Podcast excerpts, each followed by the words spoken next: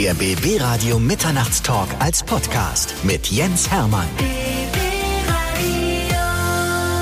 Bei mir ist unser Cottbusser Popstar und Arbeitskollege, darf ich ja mittlerweile auch sagen, Alexander Knappe. Das kann man so sagen. Dankeschön. Ich freue mich, endlich mal wieder bei dir im, im mittlerweile legendären Mitternachtstalk dabei zu sein. Wer ich schon alles bei dir war, Alter. Das ist Wahnsinn, ne? es ist, es, das liest sich wie das Who is Who. Du hattest sie alle. Der deutschen Unterhaltung. Ich hatte sie alle. Du bist quasi der Thomas Gottschalk des Radios. Wenn du das so sagst.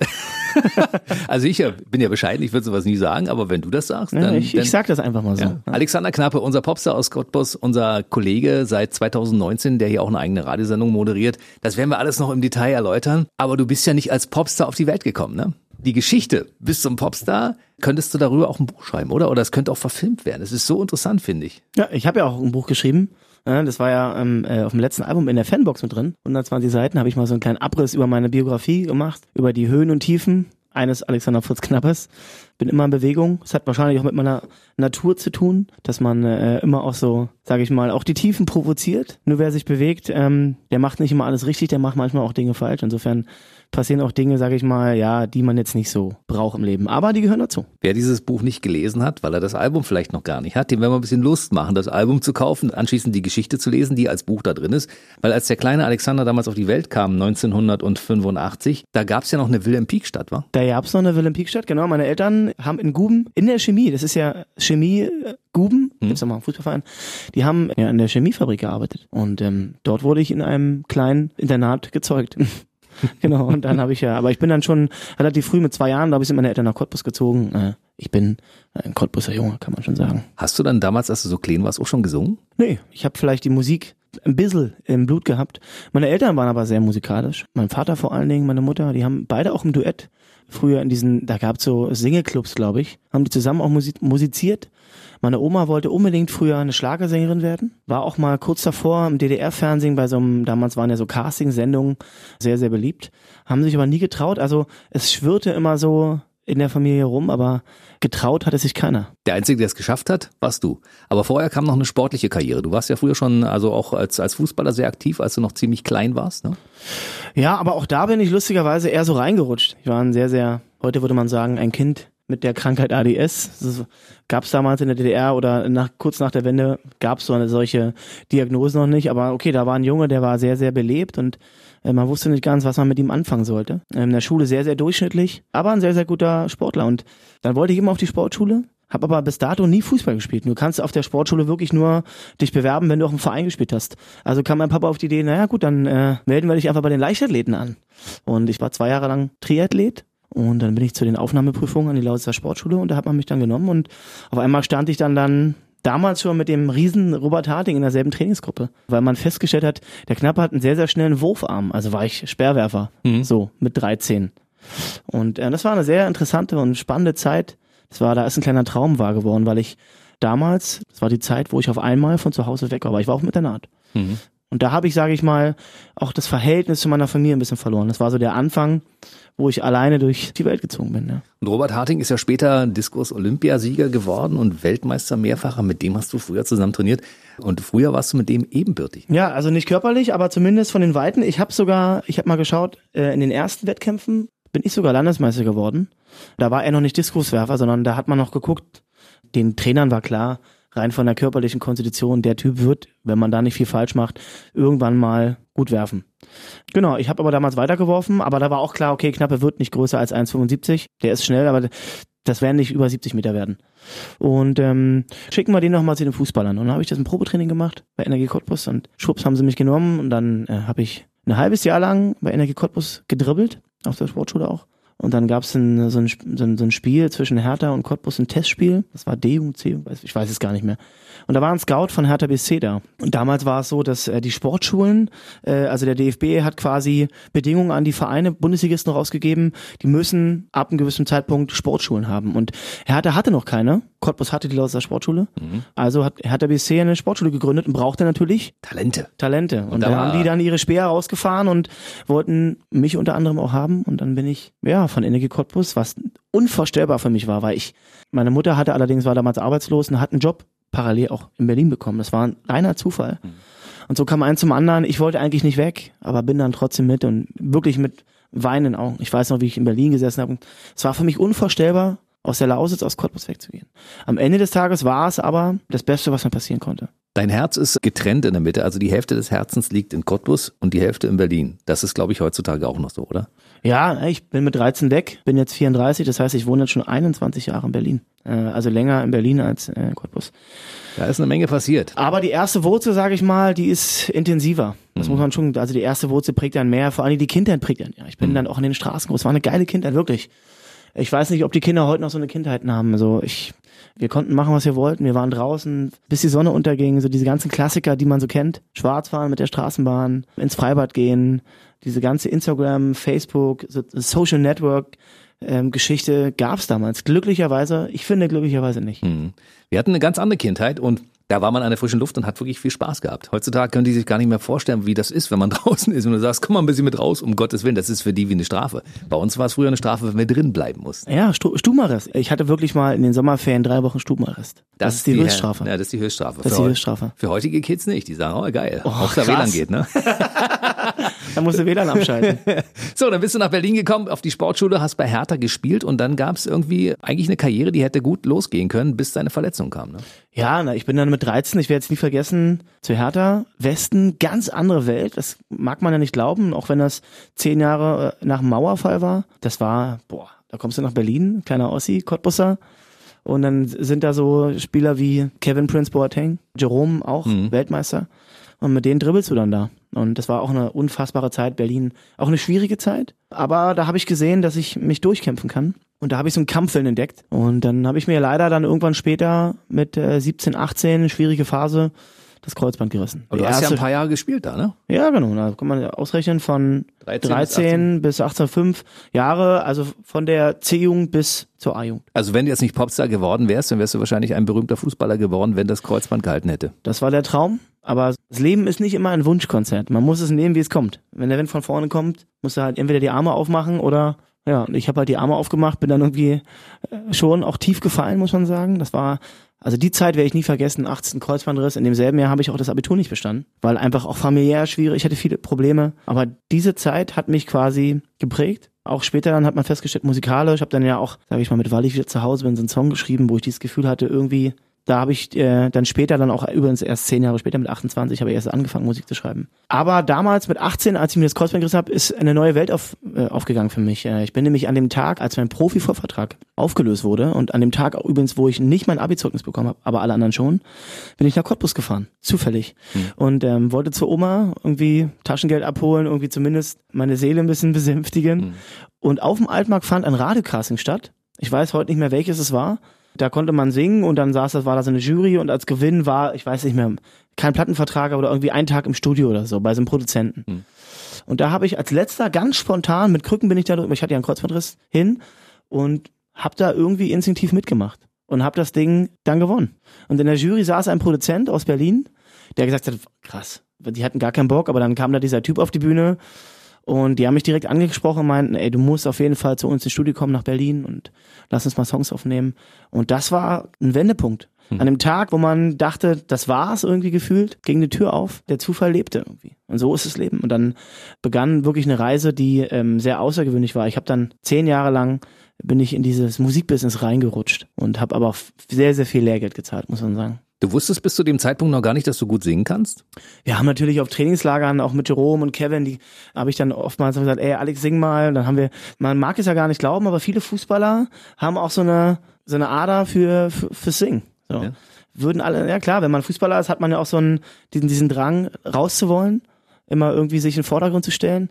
Und da habe ich schon gemerkt, irgendwie geht da was so. Ich kann, ich habe schon eine gute Stimme. Die Mädels fanden das immer cool. Insofern war da irgendwas, aber man konnte das nie so richtig einordnen. So, was? das war ja übrigens auch die Zeit, wo Castingshows sehr, sehr groß waren. Ja, ja. Und alle geh doch mal zu DCS und habe mich aber nie wirklich getraut. Ja, und so kam dann der Zufall, das eine zum anderen und dann auf einmal war ich in so einem Tonstudio mitten in Berlin, Mariannplatz in Kreuzberg und ja. Dann hast du angefangen, das erste Mal ein paar Töne auf ein so Tonstudio Band zu singen, mal etwas äh, produzieren zu lassen und mal hören, was da unterm Strich bei rauskommt. Ja, erste Konzerte. Ich weiß heute noch mein allererstes Konzert. Das war im Bergmannfest mitten in Berlin. Tunnelblick, das Herz pochte mit dieser Musik, die wir damals aufgenommen haben. Das war natürlich aus heutiger Sicht eine absolute Vollkatastrophe, die Musik. Aber für damals war es richtig. Und dann ist man so einen Leidensweg gegangen. Ich habe dann Bandprojekte gemacht. Ich Gentry war eins, ne? Äh, Genti hieß das. Genti, aber. Genti ja. war eins, das war das danach, aber erste, allererste Projekt war äh, 19. Hm. Da war ich dann 19 Jahre alt. War so ein Duo-Projekt, äh, Englisch übrigens. Ja, dann hat man so probiert, geguckt, was geht. Hat die ersten Gespräche in Plattenfirmen gehabt, die hatten dann keinen Bock drauf. Dann ist man, dann bin ich auch in dieses DJ-Business reingerutscht. Mein Kumpel war damals DJ und hatte den 60. Geburtstag und konnte nicht und hat gefragt, ey Alex, hast du Bock? Und irgendwie habe ich einen Job gesucht, wo ich relativ leicht Geld verdienen konnte, um mein Hobby quasi die Musik machen zu können. Hm. Und habe dann angefangen als DJ zu arbeiten. Und das war auch geil, weil ich dann reingerutscht bin in Moderationsgeschichten, habe dann auf Strip-Shows moderiert, American Dream lang und habe dann auch sehr, sehr viel gelernt, wie man auf der Bühne performen soll, muss. Und es war echt äh, so ein kleiner, wie soll man sagen, so eine Ausbildung. Mhm, Das ist doch gut. Und es lief ja es nicht so schlecht. Kleistpark war nicht so erfolgreich, war Ja, die das, ganzen äh, Projekte waren jetzt nicht so erfolgreich, aber sie waren alle für die damalige Zeit richtig so. Kleisberg war übrigens das erste Projekt, was ich auf Deutsch gemacht habe. Mhm. Das war das erste Mal deutsche Musik, aber ich habe die Songs nicht selber geschrieben. Das war dann erst das allererste Mal mit 28 habe ich dann gesagt, okay, jetzt reicht's. Mhm. Jetzt erzähle ich meine eigenen Geschichten und das war im Nachhinein auch das Richtige. Dann kam die Castingshow X Factor Germany, ne? Ja, Und die Geschichte finde ich auch aufschreibenswert, beziehungsweise jetzt auch hörenswert. ja. Ohne Chaos keine Lieder, sag ich mal. Ne? Ich habe dann irgendwann mit 28, nachdem ich irgendwie gefühlt jede Chance versucht habe zu nutzen, um einen Plattendeal zu kriegen, gemerkt, da geht irgendwie nichts. Und eigentlich war immer die Prämisse, niemals zu einer Castingshow zu gehen. Ich wollte es irgendwie so packen, aber dann irgendwann habe ich gemerkt, ey, komm. Und dann gab's nach der 27. Staffel DSDS irgendwann eine neue Castingshow X Factor, mehr den Fokus gelegt auf Künstler, weniger auf die Stories. Und da habe ich mich dann irgendwann überreden lassen, bin da hingegangen und habe dann da auch in der Castingshow, in der Aufzeichnung gemerkt, dass sie mich als Favoriten auch gesehen haben. Ich habe dann in der ersten Aufzeichnung Halt mich von Herbert Grönemeyer gesungen. Das war übrigens damals in der Castingshow Deutsch zu singen sehr außergewöhnlich, auch vor allen Dingen Grönemeyer. Genau, bin dann bei dieser Castingshow gewesen, bin dann dort allerdings aus verschiedenen Gründen sehr skandalös ausgeschieden. Das wollen wir hören. Ja, ja, genau. Ähm, Ist immer schwer zu erzählen, was damals passiert ist. Eine Castingshow wird ja nicht an einem Tag aufgezeichnet, sondern über mehrere Monate. Ich bin dann quasi zu der ersten Aufzeichnung, halt mich Grönemeyer hin und habe dieses Ding gesungen und in der Jury saß Tim Brunner, Sarah Connor, George Lück und die haben mich abgefeilt und ich bin in Runde zwei gekommen. Aber die äh, zweite Aufzeichnung war erst drei Monate später. Und innerhalb dieser drei Monate habe ich ein Projekt angeboten bekommen von einem Produzenten. Da sollte ich Teil einer Band sein, die hieß Barbecue, so Country auf so wie Bosshaus ein bisschen, bloß auf Deutsch. Und ich hatte damals 0,0 Kohle und wusste nicht, wie ich meine Miete zahlen sollte. Und die haben dann halt gleich mit einem Plattenvertrag gewedelt und Geld und TV-Shows und Konzerten. Das war ein riesen, sollte ein riesen Ding werden, auch mit Universal Music. Und habe mich dann da bereden lassen, habe dazu gesagt und habe dann bei X-Factor abgesagt. Wollte allerdings bei X-Factor auch keine verbrannte Erde lassen. Hab also da angerufen bei X-Factor, äh, so Leute, ich kann leider nicht mehr mitmachen bei euch. Und habe mir dann eine Notlüge einfallen lassen, warum ich absage. Und das war dann, ey, ich habe einen Kreuzbandriss. Ich kann bei eurer Show nicht mehr mitmachen. Hm, Okay, gut, dann ist es total schade. Hab dann dieses andere Projekt weitergemacht und dann rückte aber dieser zweite Termin, dieser zweite Aufzeichnungstermin immer näher und dann riefen die von der Produktionsfirma, von X-Factor permanent jeden Tag an, man kannst du nicht doch kommen, du bist ein Zugpferd für unsere Sendung und und da habe ich den entscheidenden Fehler gemacht und habe dann irgendwie gefühlt, ach komm, dann gehe ich da hin, dann werde ich da schon irgendwie ausscheiden, ich komme eh nicht weiter. Dann haben die ihre Sendung abgezeichnet oder wie soll man sagen, Aufgezeichnet, aufgezeichnet, abgedreht. Die haben ihre Story. Ich habe meine Ruhe, kann dieses Projekt weitermachen. Das war so dieses naive Denken. So. Mhm. Ja, dann bin ich dahin und bin natürlich eine Runde weitergekommen und noch eine Runde weiter und dann auf einmal musste ich Verträge unterschreiben und dann war das Ding, habe ich mich da irgendwie so reinfahren lassen, so sehr naiv und stand dann da mit Krücken, TV-Aufzeichnung. Dann hat aber die eine Produktion von der anderen erfahren und dann flog auf, dass ich gar keinen Kreuzbandriss hatte und das wurde dann zum, zu einem ri- riesen Medienspektakel, für mich natürlich sehr, sehr negativ. Bin aber bei X-Factor, haben sie mich rausgeschmissen, bei Barbecue auch und stand dann Ohne was da. Bildzeitung, der Lügner der Nation. Die RTL Vox hat das natürlich richtig schön ausgeschlachtet. Die haben mich komplett gegen die Wand fahren lassen. Das war für meine Familie natürlich auch nicht so geil. Für mich, boah, da steht man dann auf einmal so zu Hause und äh, fragt sich, alter Falter, war es das jetzt? Und jetzt kommt aber der entscheidende Moment. Ähm, natürlich habe ich damals einen riesen Fehler gemacht, den bereue ich auch, aber er gehört jetzt zu meinem Leben. Hm. Mein jetziger Produzent hat mich damals im Fernsehen gesehen. Ich habe ja in der Sendung nicht schlecht gesungen, sondern da haben viele dann auch das aufhorchen lassen und gedacht, ach krass, was ist ein Sänger? Und habe viele Mails von Produzenten bekommen. Ich habe mich aber nur mit einem einzigen getroffen. Das war Kai Oliver Krug, der hatte damals ein Projekt, das hieß Orange Blue, sehr, sehr erfolgreich. Mhm. Und der hat gesagt, ey, mit dem muss ich mich treffen. Und nur mit dem habe ich mich getroffen. Der hat mir dann so Songs vorgespielt und die fand ich mega scheiße. Und dann habe ich gesagt, ey, ich fange jetzt einfach an, selber Songs zu schreiben. Und der allererste Song, den wir damals geschrieben haben, ganz lustig, war ähm, Sing mich nach Hause. So kam dann eins zum anderen und dann haben wir so erst einmal Songs an, an, geschrieben und äh, hatten dann irgendwann fünf Demos. Mit den Demos sind wir dann die Runde gegangen und hatten direkt Angebote von Plattenfirmen. Und 2012 im August haben wir die Platte rausgehauen und auf einmal war ich dann Platz 21 in den Charts aus dem Nichts und das war natürlich ein Riesenerfolg. So, ich war quasi der allererste Künstler aus einer Castingshow, außerhalb einer Castingshow, der erfolgreich war. Und auf der Platte war auch der Song übrigens, weil ich wieder zu Hause bin drauf. Mhm. Und damit äh, ging die Karriere quasi bei uns auch los, ja, weil genau. den Song haben wir im Radio rauf und runter gespielt. Mittlerweile vier Alben später, du hast vier Alben jetzt mittlerweile in den Charts platziert. Also so schlecht, wie du dich damals gefühlt hast, ist es für dich nicht gelaufen. Aber man steht dann an so einem Scheideweg und sagt sich, was jetzt passiert. Vorher hatte ich zwei Sachen, zwischen denen ich mich entscheiden sollte. Jetzt habe ich gar nichts mehr. Was geht einem in dem Augenblick durch den Kopf? Naja, ich glaube, da muss man lernen, ähm, wieder aufzustehen bin ja Leistungssportler und im Leistungssport gehört dazu, dass man verliert. Mhm.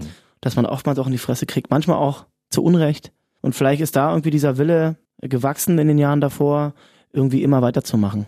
Äh, es ist ja auch jetzt so, letzte Album Platz 6, du fängst mit einer jeden Platte immer wieder bei Null an. Ähm, es gibt nichts Älteres als den Erfolg von gestern. Vor allen Dingen nicht im Musikbusiness. Mhm. Ähm, das ist echt nicht leicht. Ne?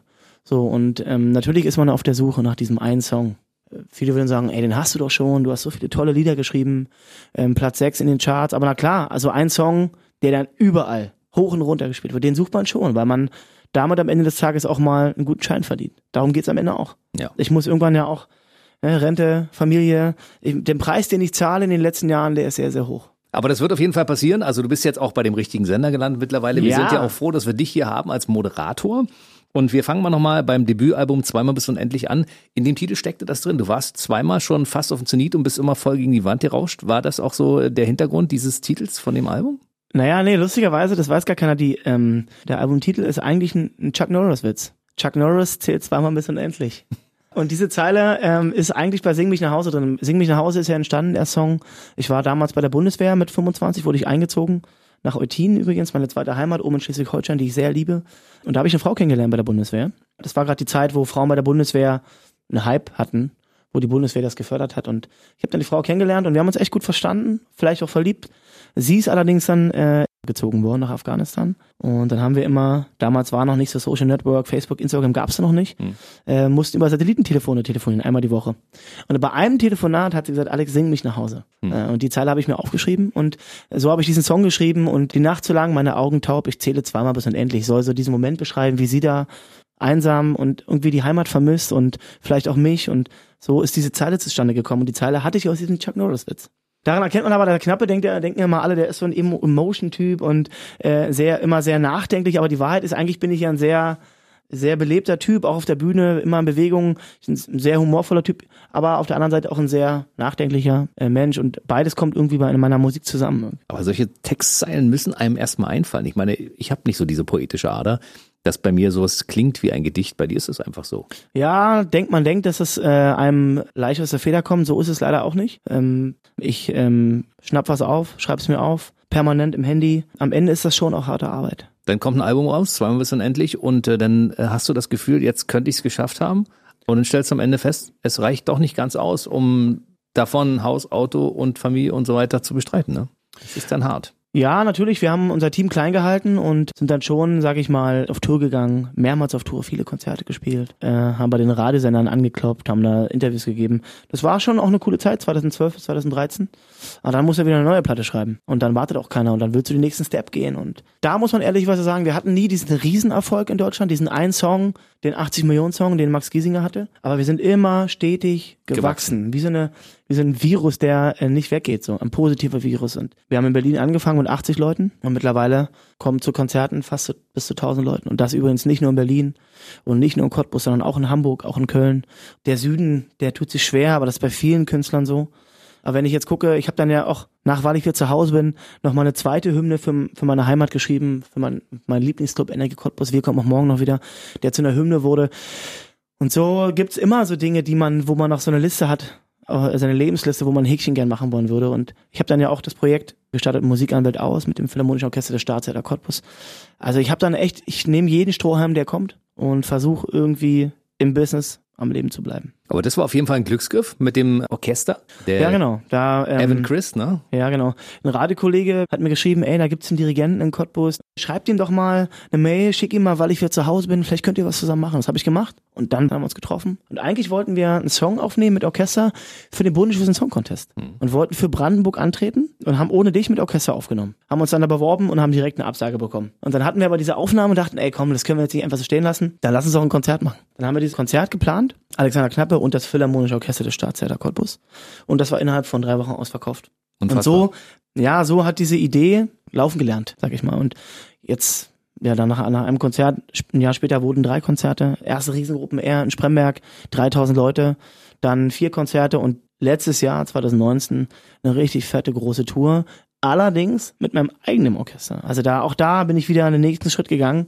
Ich habe mein eigenes Orchester gegründet, das Symphonieorchester Europa. Und das ist toll. Also ich war dabei bei einem der Konzerte in Cottbus, in deiner Heimatstadt. Und ich meine, als Lokalmatador hast du da natürlich ordentlich abgeräumt. Das war von vornherein klar. Aber es war wirklich eins der geilsten Konzerte, das ich jemals erlebt habe. Das Wenn aus ich- deinen Ohren, du bist ja eine Musikpolizei eigentlich, oder? Deswegen. Und wenn ich da zwei Stunden sitze mit einer Gänsehaut und denke, wie geil ist das dann eigentlich? Also es hat mich wirklich überzeugt. Vor allen Dingen ist ja jede, dieses Konzert war immer unter dem Motto Alex and Friends oder so. Du hast immer Leute auf der Bühne gehabt, die man aus anderen Musikprojekten kennt. Und Genau. Wirklich große. Und kurz, das ist die. Idee dahinter, genau, dass wir in jeder Stadt immer so einen Special Guest haben, auch natürlich mit Auge, weil Knapp und Orchester vielleicht nicht alleine überall die Hallen voll kriegen, dann packt man einfach ein paar Special Guests dazu, die auch noch ein paar Tickets verkaufen. So war immer am Anfang der Gedanke.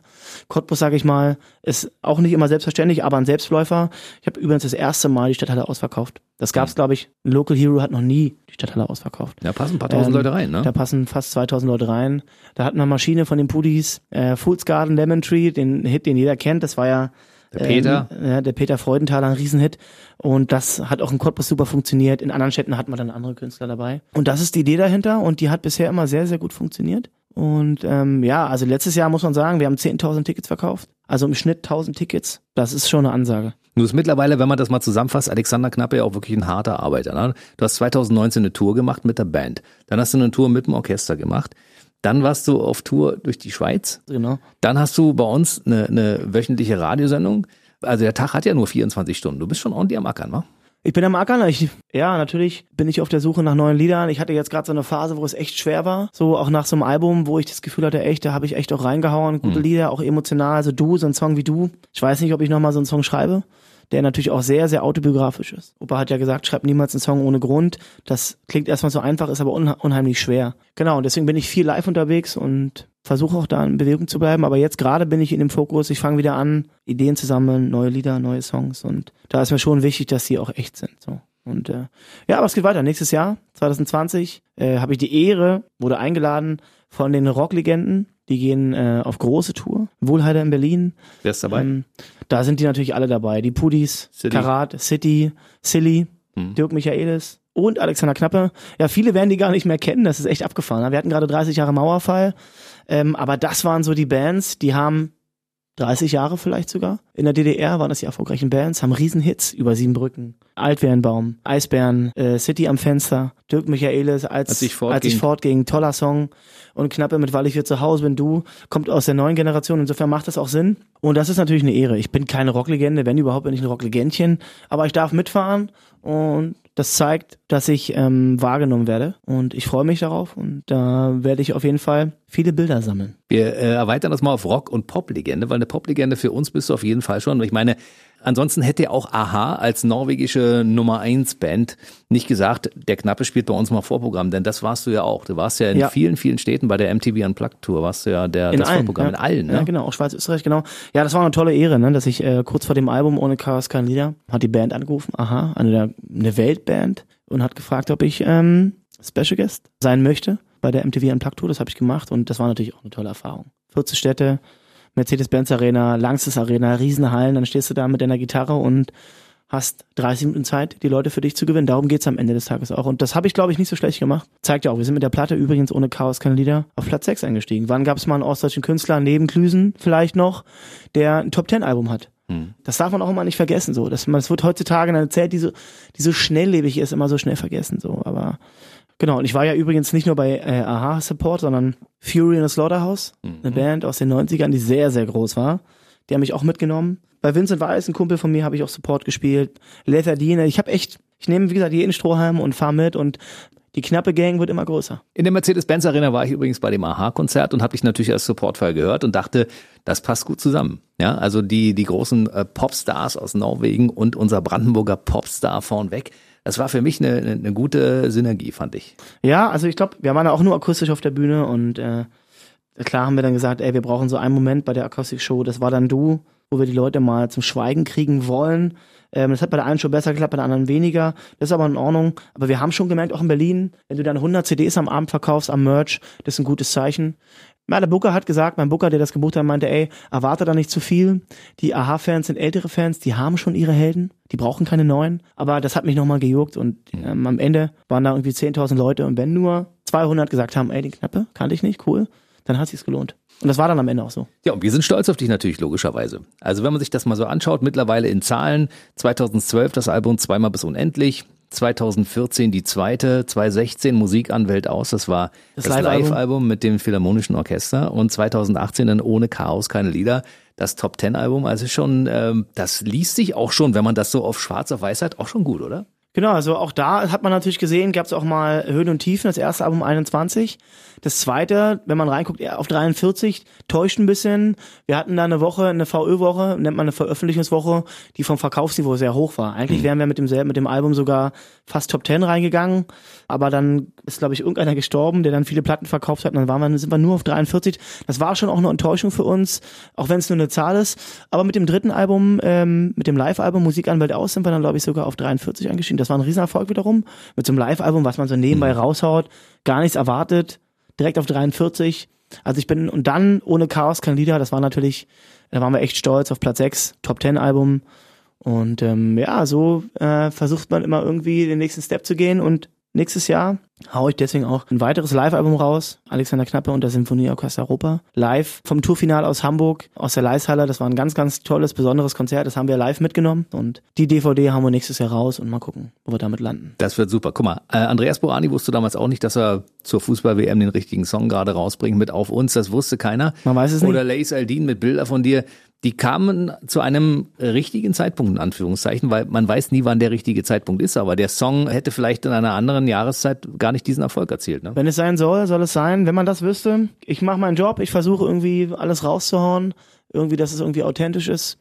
Wo ich dann landen werde, das weiß keiner. Und das ist ja bei, das Schöne ist in der Musik, das ist bei allen Künstlern so. Egal wie groß du bist, du fängst bei jeder Platte von vorne an. Ein Andros Porani, ein Johannes Oerding, ein Xavier Nadu, alle auch Aha. Wann hat Aha das letzte Mal einen Hit geschrieben? Das, das ist, ist auch schon 20 her. her. Das ist lange her, aber die zählen davon, Aber die ne? haben damals natürlich Hits rausgehauen in einer Zeit, boah, Wo die lange so leben. Gab, ne? Ja, das ist, ich würde behaupten, wir leben in einer Zeit, die vielleicht für Musiker am schwierigsten ist. Jeden Freitag kommen neue Songs du hast genau eine Woche Zeit. Die Musik lebt nicht mehr so lange. Das ist echt ein fucking hartes Business. Aber bleib mal schön dran, weil wir, wir, wir können natürlich von dir auch 2020 einiges erwarten. Also das ist ja nicht nur die Rockligen-Tour, du wirst dich auch hinsetzen und ein paar neue Songs schreiben. Ich bin mitten dabei, jetzt neue Songs zu schreiben. Wir überlegen auch gerade, ob wir das Liebe kennt keine Liga Open Air übrigens, denn das habe ich ja, das war auch noch ein Projekt, was ich 2019 gemacht habe. Ich habe einen riesen Open Air alleine auf die Beine gestellt. Für, für Energie Cottbus. Für Energie Cottbus, wo alle Einnahmen zur Energie gingen wo alle Künstler umsonst aufgetreten sind, von Marusha, Sexy Band. Das war ein Riesenprojekt, was ich innerhalb von acht Wochen auf die Beine gestellt habe. Da waren am Ende auch 4000 ausverkauft. Finanziert über Sponsoren, was ich alles selber angerührt habe. Das war vielleicht, auch wenn man es gar nicht so glaubt, das anstrengende Projekt, was ich jemals gemacht habe. Da bin ich echt an meine Grenzen gegangen in der kurzen Zeit. Und da überlegen wir, ob wir das 2020 nochmal machen, auch im Hinblick auf Energie Cottbus, die es momentan nicht leicht haben, wo es nicht so rund läuft. Ja, mal schauen, ob ich das nochmal wage, riskiere. Weil am Ende muss es inhaltlich einfach auch gut sein. Mhm. Und es muss einer machen. Und es muss einer machen, das bleibt an mir hängen und es muss am Ende auch erfolgreich sein und ich würde die Hütte voll machen und nur da macht Sinn. Also überlegen wir gerade, riskieren wir es? Ja, nein. Ich bin immer eher einer, der riskiert. Insofern mal schauen. Liebe kennt keine Liga. Wenn das mal wieder irgendwo dran steht in Cottbus, dann wisst ihr, Alexander Knappe hat wieder zugeschlagen ja. und macht wieder was. Ansonsten bist du ja regelmäßig bei uns. Jeden Freitag gibt's eine neue Sendung bei dir. Genau, die knappe Stunde, die auch eine kleine, besondere Sendung ist. Keine Riesensendung, aber eine kleine Sendung, wo wir mal die kleine Geschichten erzählen, die ich hier auch erzähle, wo man mal ein bisschen einen anderen Ansatz hat, als eine klassische Formatradiosendung, Morning Show zu machen, sondern äh, auch mal ein paar andere Fragen stellt, wo wir Künstler einladen, wie du ja auch in der Mitternachtstalk, die vielleicht auch mal ein paar andere geheime Stories erzählen. Wir reden über deutsche Musik Musik. Ich glaube, das ist eine sehr interessante Sendung, die für mich auch cool ist, weil ich einfach auch neue Dinge kennenlerne. Und neue Künstler auch. Du Genau. kennst ja schon viele, Ja. aber einige lernst du auch bei uns kennen. Ja, absolut. Also das, ist ist für beides, für beide, für BB Radio, für mich eine absolute Ehre und ich nehme, wie es kommt und solange das cool ist und die Leute das hören wollen, bin ich dabei und deswegen ist cool. So, wir sind jetzt also ziemlich am Ende angekommen, aber für alle, die sich jetzt ein bisschen informieren wollen über Alexander Knappe und äh, die Machenschaften, in Anführungszeichen, die finden dich in den sozialen Netzwerken. Ja, klar. Wo? Ja, Instagram ist natürlich der heiße Scheiß momentan. Ne? Ja. Facebook auch. Ja. Die Klickzahlen gehen dann wieder einen Tick nach oben. Und am Ende, ey, auf meiner Homepage, YouTube auf jeden Fall auch. Man findet mich überall da, wo man mich finden muss. Und äh, man hält auch die Ohren offen. Gerade gibt's ja wieder neue Social Networks, die interessant werden. Mal gucken, wo man da einsteigt und wo nicht. Alexander Knappe, unser Popstar aus Cottbus, war heute bei uns im BB Radio Mitternachtstalk. Ich, was soll ich dir wünschen? Ich meine, wir sehen uns jetzt jede Woche. Ich freue mich darüber, dass wir uns immer über den Weg laufen und äh, viel Erfolg. Mach einfach weiter so, wie du bist, weil du bist auf dem richtigen Weg und irgendwann wirst du die Nummer eins abliefern und hoffentlich kennst du uns dann noch. Na klar. Dankeschön für die Einladung. Bis Danke, zum Jens. nächsten Mal. Der BB Radio Mitternachtstalk. Jede Nacht ab 0 Uhr. Und der neueste Podcast jeden Mittwoch.